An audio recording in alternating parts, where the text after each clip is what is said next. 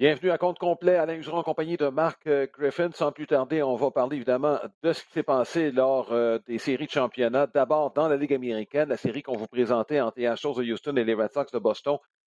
Ça s'est euh, terminé à l'avantage des Astros de Houston, Marc. Et bon, Boston, c'est bon. Première des choses, il n'y a personne qui s'attendait au mois d'avril, surtout la façon que ça a commencé, à ce que Boston se rende. Donc, chapeau, je pense que c'est une saison réussie. Si on parle des Red Sox, là, on va oublier ce qui s'est passé, on va en parler tantôt de la série, là, mais c'était un succès sur toute la ligne chez les Red Sox, bien au-delà des espérances.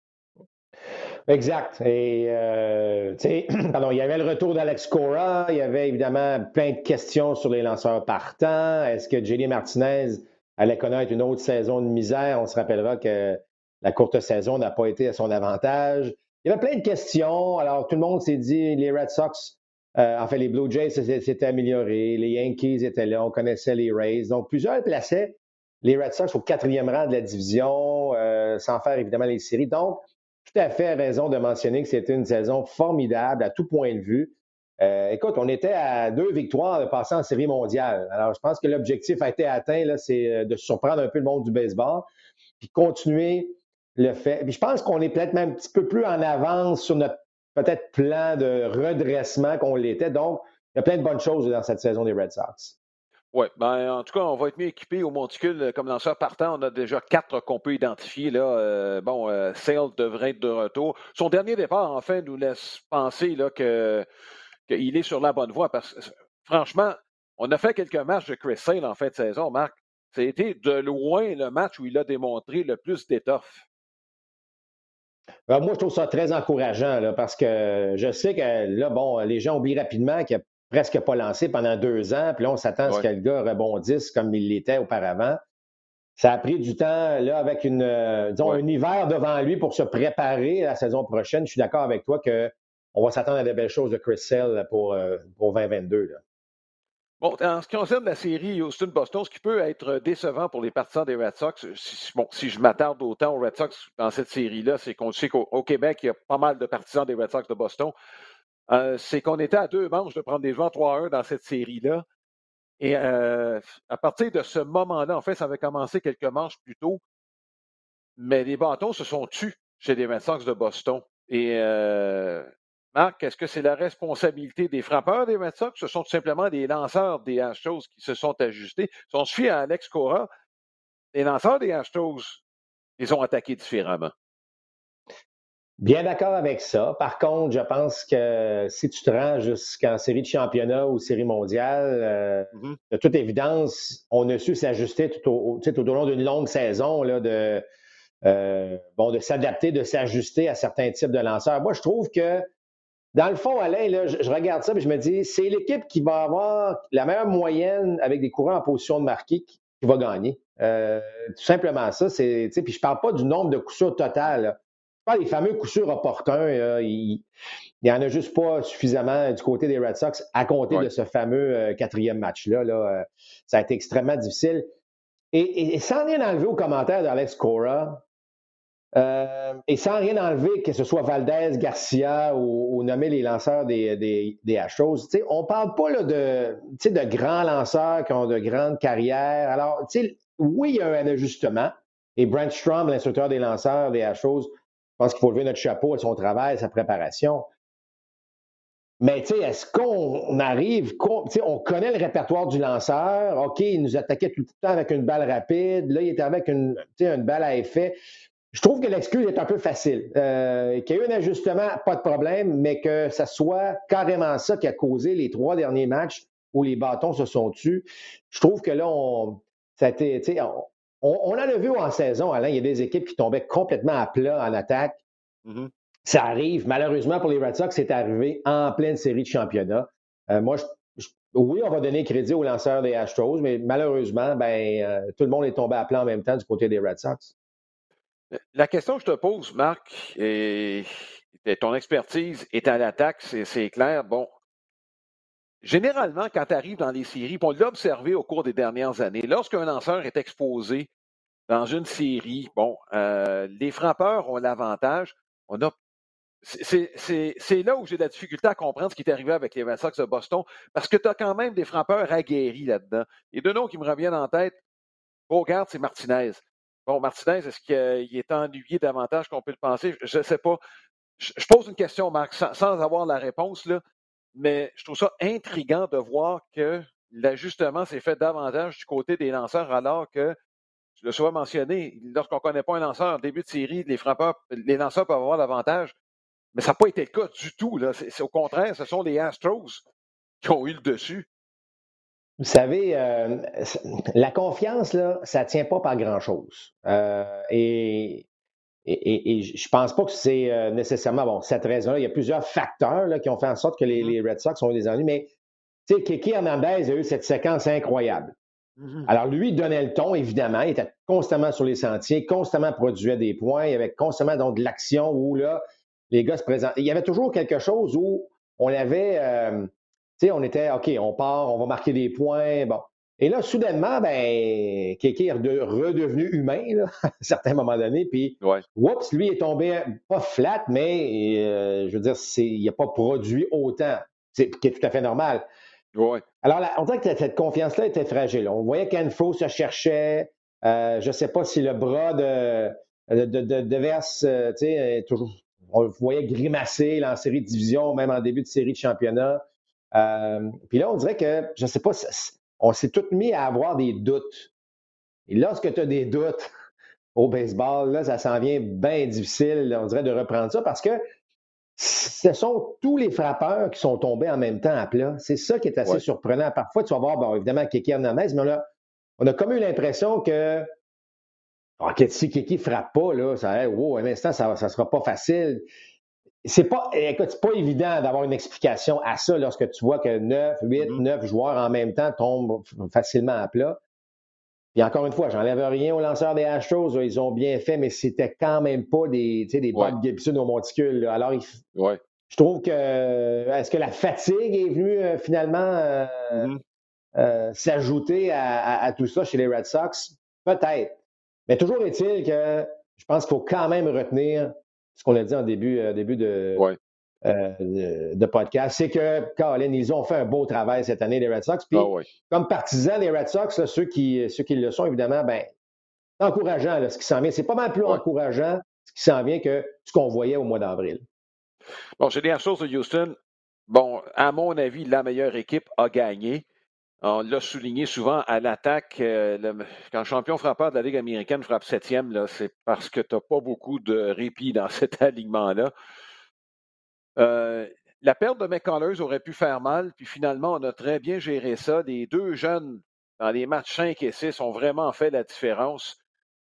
Euh, écoute, je les avais choisis pour se, pour se rendre jusqu'au bout. Quand les séries ont commencé, même si en début de saison, j'avais choisi les White Sox, j'ai juste pas aimé la fin de saison des White Sox. puis de toute façon, on les a sortis à coup de pied dans le derrière, les Astros. Ça, aurait dû finir en trois et non en quatre matchs dans la série de division. Ils sont extrêmement difficiles à arrêter, j'ai l'impression. Euh, compte tenu de, ce qu'on nous a présenté, les releveurs, bon, Graveman, Presley qui sont capables de bien lancer, et les releveurs autour dans des situations dans lesquelles on les place bien au sein de l'organisation, et du gérant, je mets les deux dans le, même, dans le même, euh, dans le même plat, là. je pense que les Astros sont équipés là, pour remporter une autre série mondiale, une deuxième depuis 2017. Arrête, tu l'as dit tantôt, on est, les Red Sox étaient à deux manches de prendre les devants 3 1 dans la série contre les Astros. Donc, ils sont vulnérables. Après trois matchs, je m'excuse, mais on se disait, oups, les Astros sont dans le trouble. On n'a pas le lanceur numéro un. On venait de mm-hmm. frapper Valdez, on venait de frapper Garcia en fait, on se posait la question qui allait lancer pour les, les Astros? Et alors, oui, sont une très, très bonne équipe. Mais écoute, euh, puis on va reparler des Braves, mais si tu fais une comparaison, je faisais une des petites comparaisons rapides. tu regardes l'avant-champ. Bon, c'est sûr que Bragman, Correa, Altuve, euh, puis Goriel, c'est wow. Et tu réponds avec euh, Austin Riley, euh, Swanson, Albies, Freeman. Je suis d'accord que les Astros, c'est peut-être un peu supérieur aussi en termes d'expérience, mais on n'est pas loin là, du côté des, des ben d'Atlanta. tu regardes le champ extérieur, si McCormick est encore celui qui joue au champ centre, et là, il ne faut pas oublier que les matchs qui vont jouer à Atlanta, il n'y aura pas de frappeur de choix. Donc, Est-ce qu'on sacrifie euh, Alvarez ou Brantley? Parce que ça va être un des deux. Alors, tu te retrouves avec un Rosario qui frappe à peu près tout. Tu te retrouves avec euh, euh, des, gars qui produisent, en fait. Tu sais, là, tu as Peterson, mais là, tu as, Solaire qui va être revenu. Alors, écoute, je regardais ça cas par cas. Lanceur partant vers lanceur partant. on connaît le trio de lanceurs partants des, des Braves avec, tu sais, bon, Morton en, tête de liste, évidemment. Je suis pas prêt, moi, à concéder cette série mondiale-là facilement aux Astros de mm-hmm. Houston, contrairement à ce que tout le monde pense. OK, les Braves ont gagné juste 88 en saison. ça, ça la saison, elle, est terminée. on s'en va ailleurs, on s'en va dans un autre euh, moment. Donc, ce que je veux dire, c'est que euh, je comprends ce que tu dis, mais je suis pas certain là, que ça va être une petite marche dans le parc du dimanche après-midi pour les Astros euh, pour passer à travers les Braves d'Atlanta. Dans la série de la Ligue nationale, la question va être assez directe, Marc. Est-ce que les Dodgers ont perdu la série lorsque Scherzer a lancé le match 5 contre les Giants? Ouais, écoute, c'est sûr que c'est sûr que ça fait partie des éléments clés de la série. Euh, c'est comme si lui avait vidé complètement tout ce qu'il avait, puis après ça, ben, on le sait, on le sait, là, il se passait plus rien. Euh, on peut ajouter la blessure de Turner, on ça, ça n'a malheureusement pas été une fin de saison facile pour les Dodgers à ce niveau-là. Euh, moi, ma question pour les Dodgers, Alain, est-ce que c'est la fin d'une ère chez les Dodgers? Parce qu'il risque d'avoir pas mal de changements, selon moi. Euh, ça reste à voir, évidemment, mais euh, ça remet encore en question l'utilisation de tes lanceurs partants en série, lorsque tu les utilises en fin de match, on les sort de leur de leur façon de faire habituelle. Mm-hmm. Écoute, c'est pas mêlant, là. Scherzer, c'est complètement vidé à ce moment-là, lorsqu'il est venu en mm-hmm. relève. On pourrait parler de la même chose dans le cas de, de Il y, a, toujours ce questionnement, est-ce que c'est une bonne chose d'amener un lanceur comme ça dans une situation où c'est pas nécessairement sa place? Puis je sais que tu peux pas gérer pour les deux, trois matchs suivants parce qu'il faut que tu gagnes mm-hmm. celui-là. Mais, hmm, tu sais, euh, en tout cas, moi, moi, je me questionne toujours. Ça fait des années qu'on se questionne. À chaque fois, qu'on voit un lanceur partant arriver puis lance match numéro 5 alors que c'est c'est son temps de repos, puis qu'on va peut-être utiliser pour le match 6 ou 7, peu importe, puis là, on se retrouve dans cette situation-là. C'est pas la première fois, mais il me semble qu'à chaque fois, c'est pas nécessairement un élément positif qui en ressort. Ben, a lancé deux fois avec trois jours de repos. Il n'a pas fait cinq manches, ni dans un, ni dans l'autre de ses deux départs. Et évidemment, accorder le gros, le, le coup de tir. Puis il a bien lancé, j'enlève rien à Bueller, c'est un des bons, là. Mais il en a échappé une à un moment donné, puis Rosario a fait la différence avec sa claque de trois points. Euh, on, là, on, on, voit à quel point les lanceurs sont d'une importance capitale en série. Mettons-les dans un environnement qui peuvent réussir à leur meilleur. C'est, Puis je pense pas. Écoute, les Dodgers, c'était peut-être. Ils n'avaient simplement pas le choix de le faire. Puis ça, je trouve ça malheureux pour une équipe qui a une masse salariale de 600 milliards, j'exagère à peine. Euh, non, mais tu sais, on s'est retrouvé vulnérable chez les Dodgers à ce moment-là. Euh, et sans rien enlever aux Braves, les Braves euh, ont profité de ça, puis on, on a passé au travers. Écoute, on va parler des lanceurs, Marc, et de leur utilisation pendant des séries. Et ça a impliqué les quatre équipes qu'on a vues en série de championnat. Et surtout les Red Sox de Boston, le, Bon, il y a des décisions qui ont été prises. Dans les trois derniers matchs, on a eu des bonnes sorties de la part des lanceurs partants. Et on a pris la mauvaise décision à chaque fois dans les trois. Bon, quand on regarde la façon que ça s'est passé, c'est-à-dire Pivetta, bon, lui, aurait voulu qu'il commence même le match d'avant. Bon, au moins, on l'a utilisé comme lanceur partant. Et on l'a enlevé après cinq manches. On a voulu le soustraire du troisième tour, comme ça a été le cas des deux autres lanceurs euh, qui ont suivi, Evaldi ça a été le cas avec euh, Chris Sale. En fait, celui qu'on aurait probablement dû enlever, on l'a laissé là. C'est Chris Sale. et les trois décisions ont mal tourné pour les Red Sox de Boston. Et euh, bon, et on a vu la même chose hein, en passant là, dans bon, de la part des euh, dans des séries a des Dangers et les et les Braves, on ne laisse pas beaucoup de marge de manœuvre aux lanceurs partants. On le sait sur quoi on se base, on sait que les décisions sont prises avant, on a déjà eu ce débat-là. Ça a été amplifié cette année. Les trois derniers matchs des Red Sox de Boston, là, je le mets entre guillemets, les trois lanceurs partants ont fait le travail. Non, ce pas des lanceurs de qualité, il n'y en a pas un qui a fait six manches. Bon. Euh, Rodriguez qui a fait six manches, trois points. Écoute, c'est tout. Et, ça, c'est pas dans les trois derniers matchs, juste à préciser. Là. Donc, en fait, les quatre derniers lanceurs partants ont fait le travail chez les Red Sox pour on est en vacances.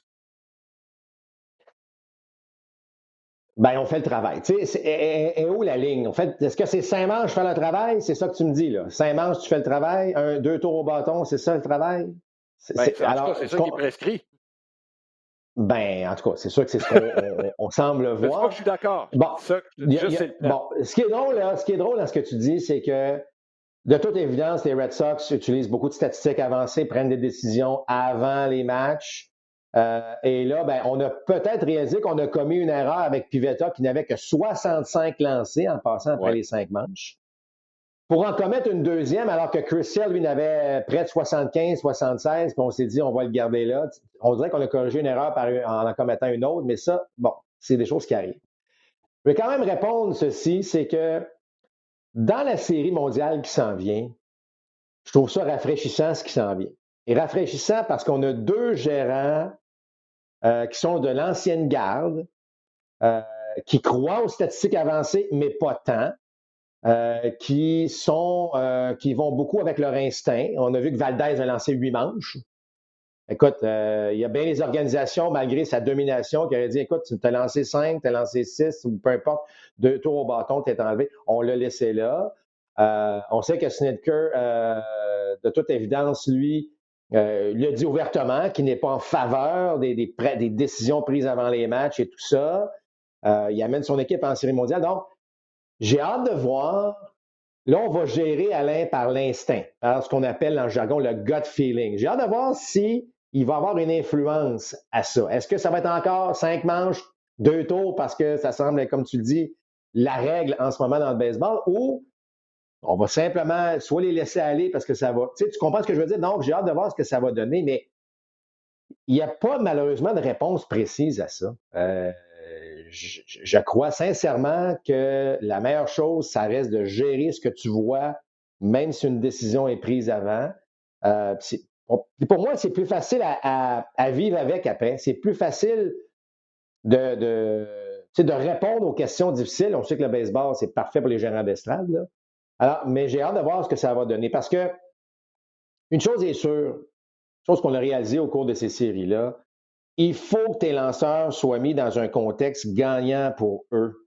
Et ça inclut l'utilisation de tes releveurs dans les moments où ils sont les meilleurs. Donc, je reviens aux Royals de Kansas City de l'époque. Il n'y en avait pas de secret. Il y en a un qui lançait la septième, il y en a un qui lançait la huitième, il y en a un qui lançait la neuvième. C'était terminé. ça a créé cette nouvelle air de releveur, spécialiste de manches précises. Moi, je suis. Puis demandez à n'importe quel releveur, c'est ce qu'ils adorent. Ils diront pas publiquement Hey, je trouve ça plate, je lance la 6 ou je lance. Mais là, ce que tu leur dis, hey, toi, là, tu es de notre lanceur de septième. On a les devants en septième, c'est toi qui lances. On a les devants en huitième, c'est toi qui lances. Ça, là, pour un, lanceur, c'est extraordinaire. Connaît sa préparation. Je ne dis pas qu'il n'est pas capable de s'adapter au reste, mais si on veut les utiliser dans un contexte idéal, c'est ça qu'on doit faire. Puis, on l'a vu qu'en série, on a chambardé tout ça, on est arrivé avec d'autres choses. Je ne dis pas que tu ne peux pas dire ton releveur numéro un en huitième parce que là, c'est le cœur de la formation qui s'en vient. Ça, je pense que c'est un contexte qui est similaire à venir protéger un match. Mais tu le mets au moins, tu mets un releveur dans des situations, euh, dans des situations de la sorte. Tu sais, on peut revenir, il y a, une tonne d'exemples. Odoridi, lorsqu'on l'a amené parce que Garcia s'est blessé. Tu sais, c'est pas amener ce gars-là dans un contexte favorable pour lui. Amène un releveur, va finir la manche. qu'Odoridi a ses 15-20 minutes de préparation. Puis, alors, c'est sûr que je veux dire, c'est je pense que c'est clair. L'image est assez évidente. L'utilisation des lanceurs doit être faite dans un contexte pas mal plus favorable que des chamboulés à gauche, à droite. C'est comme, comme tu mets un frappeur euh, septième, puis deuxième, puis tu fais jouer à l'air tu fais jouer comme receveur. Et à un moment donné, ils vont tous mélanger. Si lanceurs, c'est pas différent de ça. Oui, je veux juste préciser que dans le cas des Astros de Houston, euh, on dépense pas mal d'argent envers les, envers les stats avancées. Là. Je veux juste le préciser et Dusty Baker a accès à ça. Et il y a probablement, sans dire des commandes, mais de fortes suggestions qui sont faites du deuxième étage. Oui, je vais dire ceci cependant, Alain. Les Astros, dans l'ère de 2016-2017, lorsqu'ils bâtissaient cette organisation-là, mm-hmm. ont mis à peu près tous les dépisteurs à pied. C'est l'équipe, l'organisation qui s'est débarrassée le plus d'humains, si vous voulez. Là. Euh, et, on a fait appel à ce, ce service, si vous voulez, de statistiques avancées, ce département de services avancés. Et en 2021, on a réembauché et embauché de nouveaux dépisteurs. On est revenu, on a, on est revenu au côté humain et honnêtement, là, je suis convaincu que Dusty Baker a quelque chose à voir là-dedans. Euh, alors, je ne dis pas qu'on néglige les statistiques avancées, on le sait que les choses, mais Dusty Baker l'a dit, euh, il, les utilise, mais il fait quand même part de ses propres décisions. Donc, c'est le, fameux hybride des deux qu'on souhaite tellement. je pense que les Astros et les Braves, bel exemple d'organisation qui sont en train de probablement d'utiliser ça, selon moi, à son meilleur. Oui, j'ai hâte de voir ce que ça va donner en série mondiale, en tout cas, parce que, regarde, euh, je pense qu'on est encore en période d'essai-erreur je pense que l'exemple le plus probant qu'on a eu en plein visage d'un lanceur qu'on aurait peut-être dû garder, c'est Pivetta. En série, là, puis euh, euh, effectivement, là, dominait complètement. Ces trois tirs fonctionnaient. Puis je m'excuse, tu as beau les avoir vus. Si tu as trois tirs, tu as beau en attendre un. S'il prend des devants, t'es cuit. Là. Ah, puis le pire, c'est que euh, à partir de la quatrième manche, puis de la cinquième, les quatre, quatrième, cinquième manche, là, écoute, il était intouchable. Il prenait juste de l'assurance, ce gars-là, avec 65 lancés. Donc, lui, sans dire qu'il avait pu en lancer trois autres, au moins donner une, autre. Puis si c'est encore une manche de 12 tirs, euh, ben, tu sais, je veux dire, je sais que c'est pas facile de prendre ces décisions-là, mm-hmm. mais ça affecte, tu sais, faut pas oublier là, que, que, plus tu enlèves un partant tôt, plus il y a des effets sur ça, là. Donc, tu, tu demandes à un lanceur plus de tirs. Euh, donc, si tu demandes plus de tirs aujourd'hui, ben, il ne sera pas euh, disponible demain ou après-demain. Euh, c'est comme commettre une erreur. On dit Ah, l'erreur n'a rien coûté. Non, non, l'erreur a peut-être coûté 5 tirs additionnels, 7 tirs additionnels, 20 tirs additionnels, 3 frappeurs de plus. Ça, ça veut dire que le meilleur frappeur va revenir en neuvième manche avec deux coureurs sur les buts. Il y a toujours quelque chose qui découle d'une décision comme ça. Et dans le cas des. Je ne dis pas que c'était évidemment la décision chez les Red Sox, mais effectivement, mm. c'est une décision qui a eu de l'influence sur le reste. Euh, la série mondiale s'en vient entre Houston et Atlanta.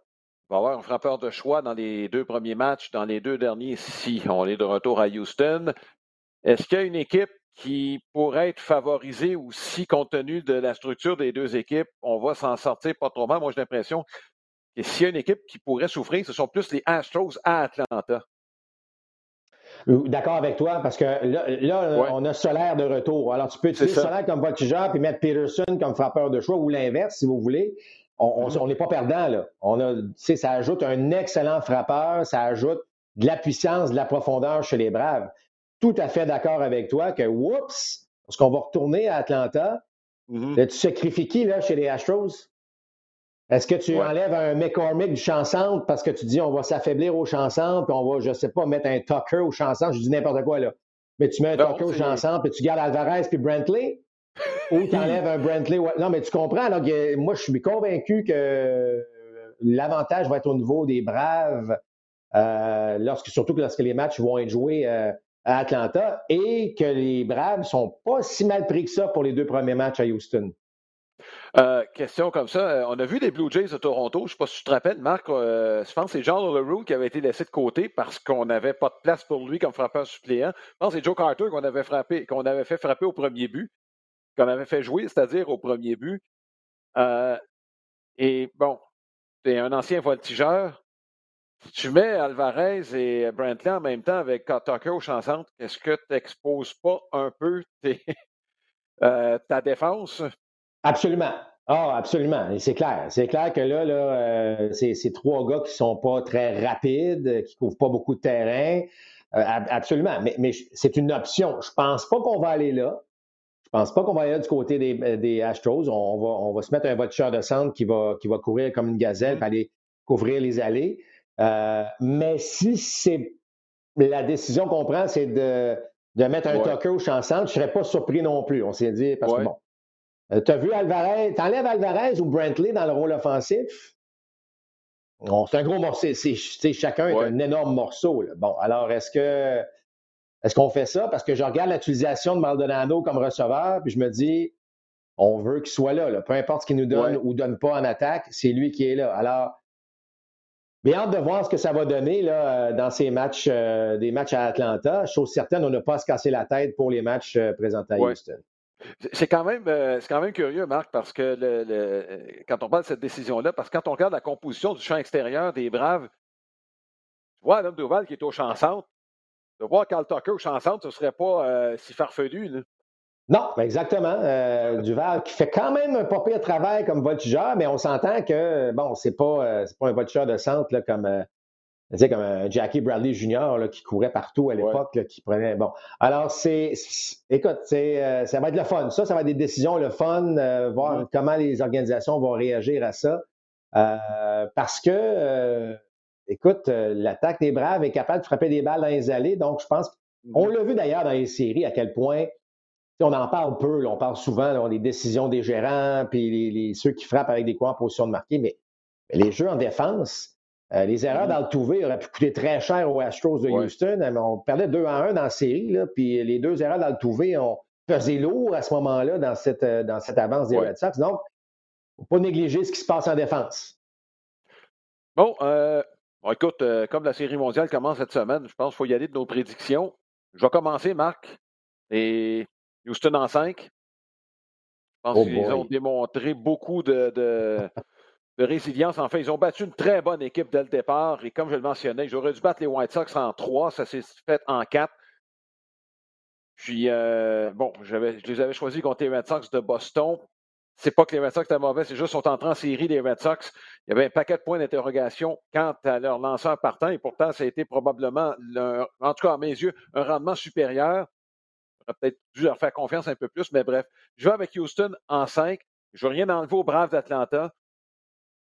C'est juste que j'ai l'impression qu'il y a plus de profondeur, surtout avec ce que Garcia et Frambert Valdez ont fait en série et la carte cachée Christian Javier, qui n'a pas lancé dans les deux derniers matchs parce qu'on n'en a pas eu besoin. Je pense qu'on a plus de profondeur si jamais ça tourne mal chez les Astros. Ben, écoute, moi, Alain, euh, je n'irai pas de ce côté-là. Je vais peut-être aller peut-être un peu plus émotif avec ce qu'Antopoulos a fait, puis tout ça, mais j'ai fait l'exercice de comparaison. Je t'ai parlé tantôt du champ intérieur, ben euh, le champ extérieur. Bon, évidemment, Maldonado est pas mal meilleur que Darno défensivement, ça, je pense que c'est assez clair, d'ailleurs. Mais les Astros ne volent pas tant. Euh, est-ce qu'on va en profiter davantage face à Darno? Ça, ça reste à voir. Mais Darno est supérieur en attaque. Et euh, Darno qui frappe au huitième rang du rôle offensif, ça peut, mm-hmm. ça peut donner euh, quelque chose d'intéressant du côté d'Atlanta. Et là, je regarde évidemment avec euh, Morton, avec Max Fried, avec Anderson. Euh, on est quand même très bien équipé au niveau des lanceurs partants. ils ont monté beaucoup d'étoffes en série, même si parfois Fried a eu un petit peu d'ennui dans son dernier départ. Mm-hmm. je trouve que la relève qui a été, on va dire même un peu décevante en saison, soudainement, on a comme repris du poil de la bête en série. Euh, moi, je, tu sais, un Freddie Freeman qui se retrouve la première fois en série, euh, en série mondiale, il est en mission, il n'y a personne qui va arrêter Rosario pour l'instant, on a l'impression. Euh, Solaire qui va être utilisé. Euh, moi, moi j'aime, j'aime ce que je vois des, des Braves d'Atlanta.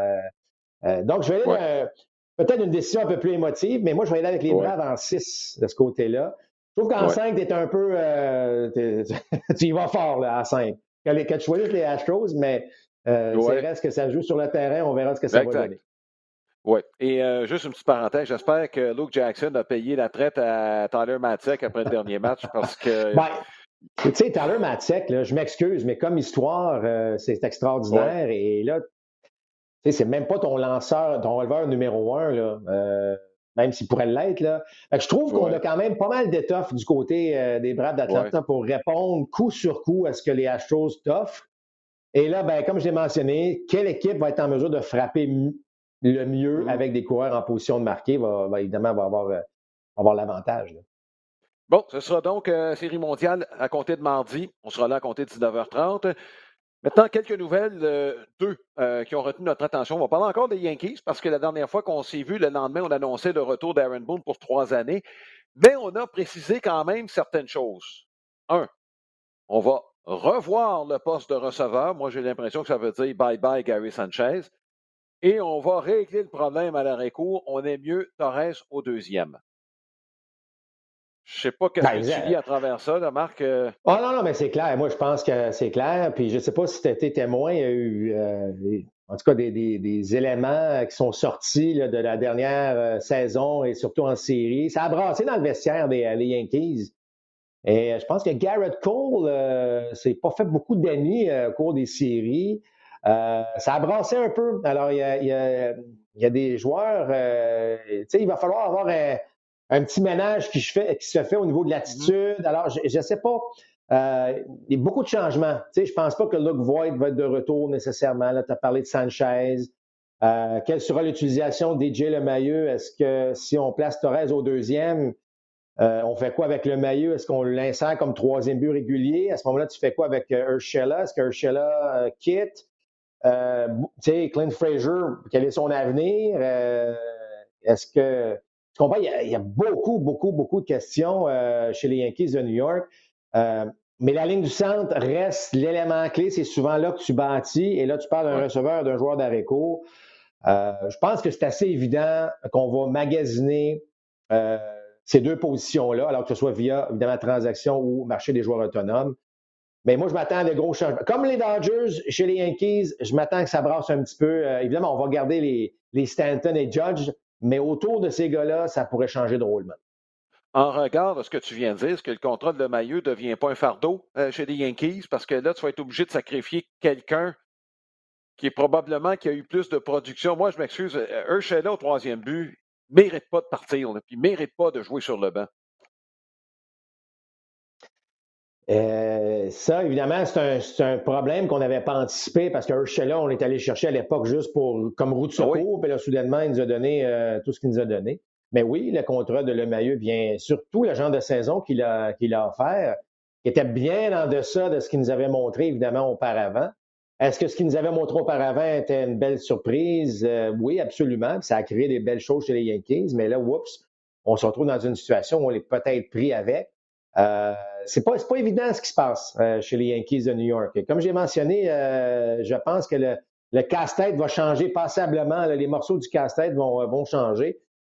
Mais je suis d'accord avec toi. Je suis pas mal sûr que, que Gary Sanchez a, joué son, dernier match avec les Yankees. On se posait la question au même moment l'année dernière, alors que Higashioka avait agi comme receveur en, série. C'est même pas.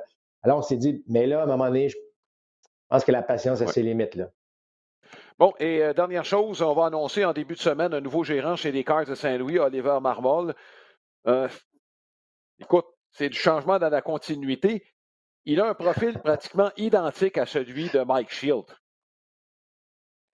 Dans le sens où c'est ben, l'organisation. Oui, ouais. Ben, c'est ce qu'on aime chez les, les Cards. Et, honnêtement, depuis que son nom est sorti, il fait l'unanimité. Tout le monde parle de lui. Écoute, il deviendrait le plus jeune gérant. Il n'a qu'à 35 ans. Alors, Adam Wainwright et Molina sont plus âgés que lui. Là. Euh, alors, c'est un peu la. Je pas une tendance, mais, d'aller chercher dans l'organisation, de connaître l'organisation, c'est toujours quelque chose qu'on a pris ben, nettement euh, au sérieux chez les Cards. Euh, J'aurais aimé qu'un gars comme Stubby Clapp puisse avoir l'occasion de gérer dans le baseball majeur. Ça aurait été le fun d'avoir un Canadien gérer dans le baseball majeur. Je sais que son nom avait été mentionné. Mais je regarde euh, tout ce qui a été dit sur, Marmol depuis, que son nom a, fait, surface. Euh, ça semble être un très, très bon choix, un gars d'organisation. Donc, on n'a pas besoin de lui dire comment ça fonctionne avec les Cards de Saint-Louis. Et, de toute évidence, connaissant aussi l'organisation, on a passé un petit coup de fil à Adam Wainwright, on a passé un petit coup de fil à Molina, on a passé un petit coup de fil à peu près, bon, quelques vétérans me disent Hey, vous en pensez quoi, les boys? Là, c'est-tu quelque chose, ça va-tu fonctionner? Alors, je pense que c'est, euh, ça va être, eh, comme, tu l'as dit, ça va être dans la continuité. On va encore voir les Cards se, faufiler ou en tout cas certainement lutter pour une place en série dans les prochaines années. Euh, mais ça me semble très intéressant comme embauche. En tout cas, bon, euh, c'est un poste de gérant de moins qui est à pourvoir et lui va, j'imagine, bon, l'embaucher, c'est parce qu'il va adhérer à la philosophie de l'équipe. bon, laquelle est-ce? Est-ce qu'on s'en va vers des changements majeurs?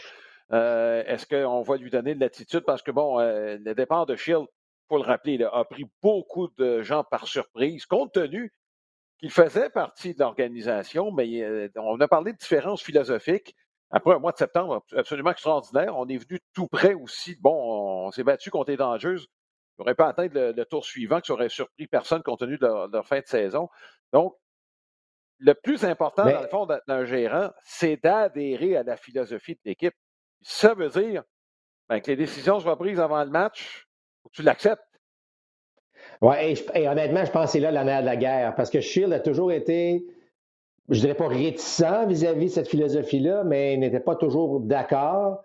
Là, on en a gagné 17 euh, bon, en septembre. Tu as parlé du fameux mois de septembre. Est-ce qu'on a laissé aller un peu Shield, puis finalement, il y a eu du succès? Il, est peut-être allé voir l'organisation, mais il a dit écoute, regardez, là, ça fonctionne nos affaires, puis finalement, non, c'est pas là qu'on veut aller. Une chose est sûre, c'est que c'est vraiment cet aspect-là euh, qui a fait en sorte que Shield et évidemment l'organisation ne s'est pas entendu. D'ailleurs, Shield a été, interviewé par les, les, Padres de San Diego pour le poste vacant là-bas. Ça, ça serait intéressant à suivre. Mais c'est sûr que c'est euh, une nouvelle forme, hein, Alain. Il faut que, faut que tu l'acceptes. C'est pour ça que ce que j'aime dans le cas de Snitker, tu parlais du gars d'organisation. Euh, Brian Snitker, il, a, tout fait. Là. Écoute, c'est un joueur des ligues mineures. Il est allé il est instructeur dans les ligues mineures, il a été euh, gérant dans les ligues mineures, instructeur de l'enclos. Ce gars-là a tout fait dans l'organisation des Braves et il est maintenant le gérant. Euh, et il peut, je pense qu'il a le bagage à ce moment-là de un peu décider qu'est-ce qui se passe. Ouais. Mais quand tu embauches un jeune gérant de 35 ans, c'est évident que tu dis, ben, on va t'embaucher à cet âge-là, mais tu vas faire, tu vas faire, tu vas faire ce qu'on veut. c'est comme ça que ça marche avec l'entreprise. Bon, c'est à peu près comme ça. Bon, ben écoute, euh, Marc, il nous reste encore la série mondiale à faire. J'espère qu'on en aura une bonne entre les Astros de Houston et les Braves d'Atlanta. Nous, on sera là pour les, évidemment pour l'ensemble de la série. Ça va commencer ce mardi, soyez-y. C'est à compter de 19h30 qu'on sera là en ondes, évidemment avec la présentation des joueurs et les cérémonies qui vont précéder ce premier match en direct de Houston. On vous souhaite du bon baseball Reste encore une série. Bonne fin de saison tout le monde.